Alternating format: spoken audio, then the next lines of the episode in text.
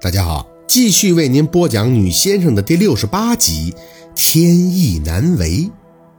凤年出去把这事儿跟若文一说，若文整张脸都写了个懵字。妈，您不说这个活不接吗？什么命不久矣，咱没那手眼通天的本事啊。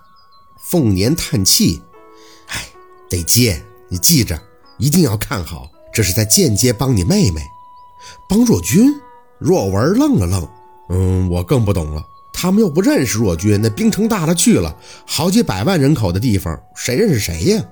凤年摆手：“你甭管了，事情我心里有数，你只管着下药救人就行。”四宝呢？四宝，你过来。宝四应了一声，走到姥姥身前，心里是很开心的，至少姥姥答应救这个叔叔了，他就不会死了。不管是像太姥姥的掉脑袋，还是这个叔叔被菜刀劈，宝四想这预兆都是一样不好的。太让人心里发堵了，四宝，这张纸你去山上递给你舅姥爷看，现在就去，拿完结果就赶紧下来，晚上回来吃饭，知道吗？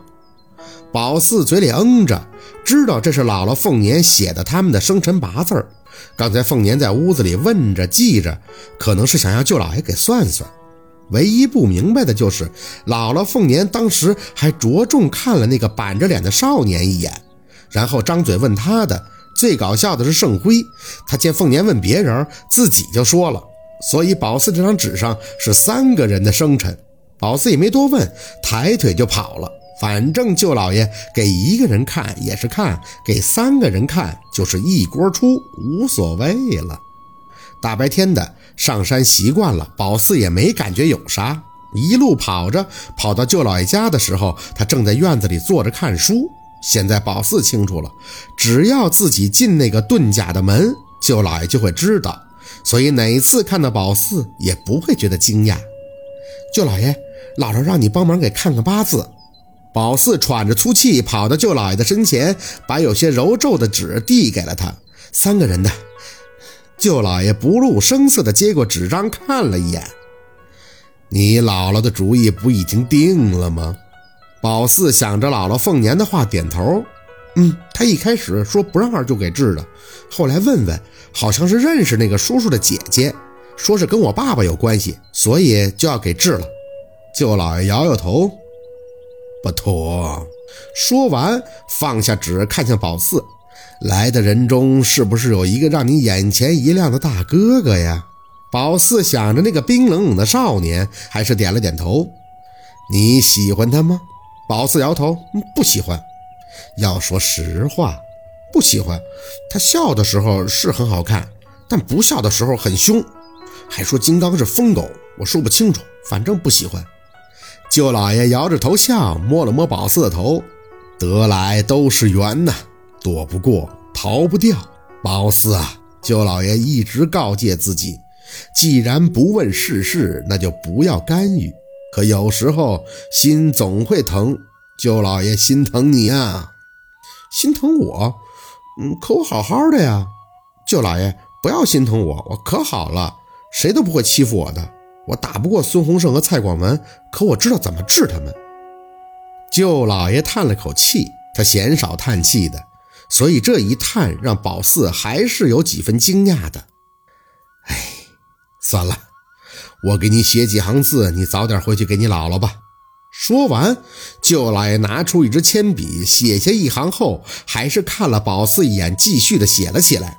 不多，只有寥寥三行。可宝四对字还是不太认得，接过来后很艰难的念着：“一人。”舅老爷，这个字念什么？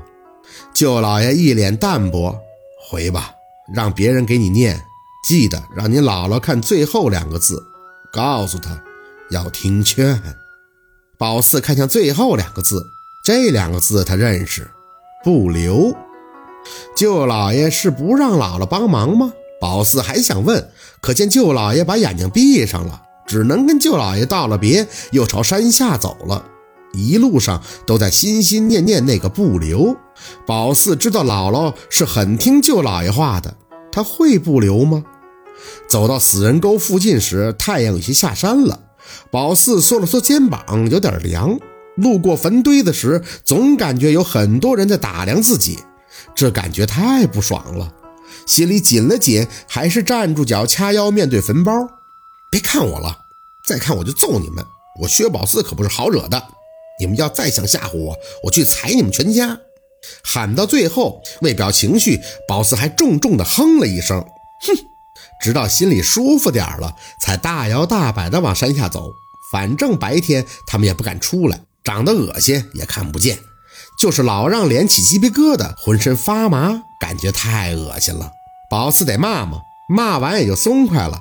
用姥姥凤年的话讲，活人还能怕死人？宝四提醒自己是要当先生的。先生最忌讳的就是胆小。刚一进门，若文就迎了出来。四宝，纸拿回来了。宝四点头，把纸递了过去。我不认识字儿，不过舅老爷说让姥姥看最后俩字儿。若文嗯了一声，打开看着就念了起来：“一人则贵，烈阳刚泰；宝四当弼，一人平吉，闭目数载，牵连不易；一人多揣，早亡之相。”天命难违，不留。念到最后，若文回头看向跟出来的凤年妈，大舅的意思是不留，咱们留不住。宝四在旁边挠头，二舅里面怎么有我的名字呀？钢笔是什么意思？什么叫宝四钢笔呀？若文没应声，看着凤年，似乎在等着他的答复。凤年看着纸，嘴唇被自己咬得一阵的泛白。大哥呀，你不让我留，那谁去帮若君儿啊？妈，那你的意思？凤年咬牙把纸一撕，留。我薛凤年堂口有几百万兵马大臣，今儿个我这个半仙儿就要与天斗一斗，看看留一人性命能有何难。宝四待在旁边，还呆愣愣的张口。老舅老爷说让你听劝。凤年回神，摸了摸宝四的头，不是姥姥不听劝。是世事难为，姥姥有儿有女，不是超脱的高人。你舅老爷实在是不懂为人父母的那份心呐。宝四听不懂姥姥的话，懵懵懂懂地跟着凤年进屋。沈明远还躺在炕上，那个太各色则斜倚在门框上，耳朵上扣着耳机，似乎在听着音乐。小朋友，你叫什么名字呀？宝四收着书包，准备去后院，看着男人笑了笑：“我叫四宝，也叫宝四，还叫薛刃。”噗呲一声，那个听音乐的太各色抿着嘴唇，控制不住发出一记轻笑，眼神懒懒的看向宝四：“烽火戏诸侯嘛，还宝四？”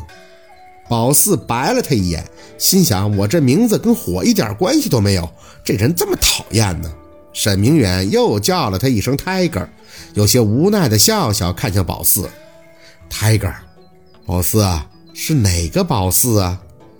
是宝贝的宝，保护的保，嗯，保住的保。”噗呲，又是一声，那个 Tiger 似乎是被宝四戳中了笑点，一脸忍无可忍的憋笑，冲向墙壁：“ 舅舅，你听明白是哪个宝了吗？”宝四无语的看向他。你怎么这么没礼貌啊？难怪你叫泰个，太各色了。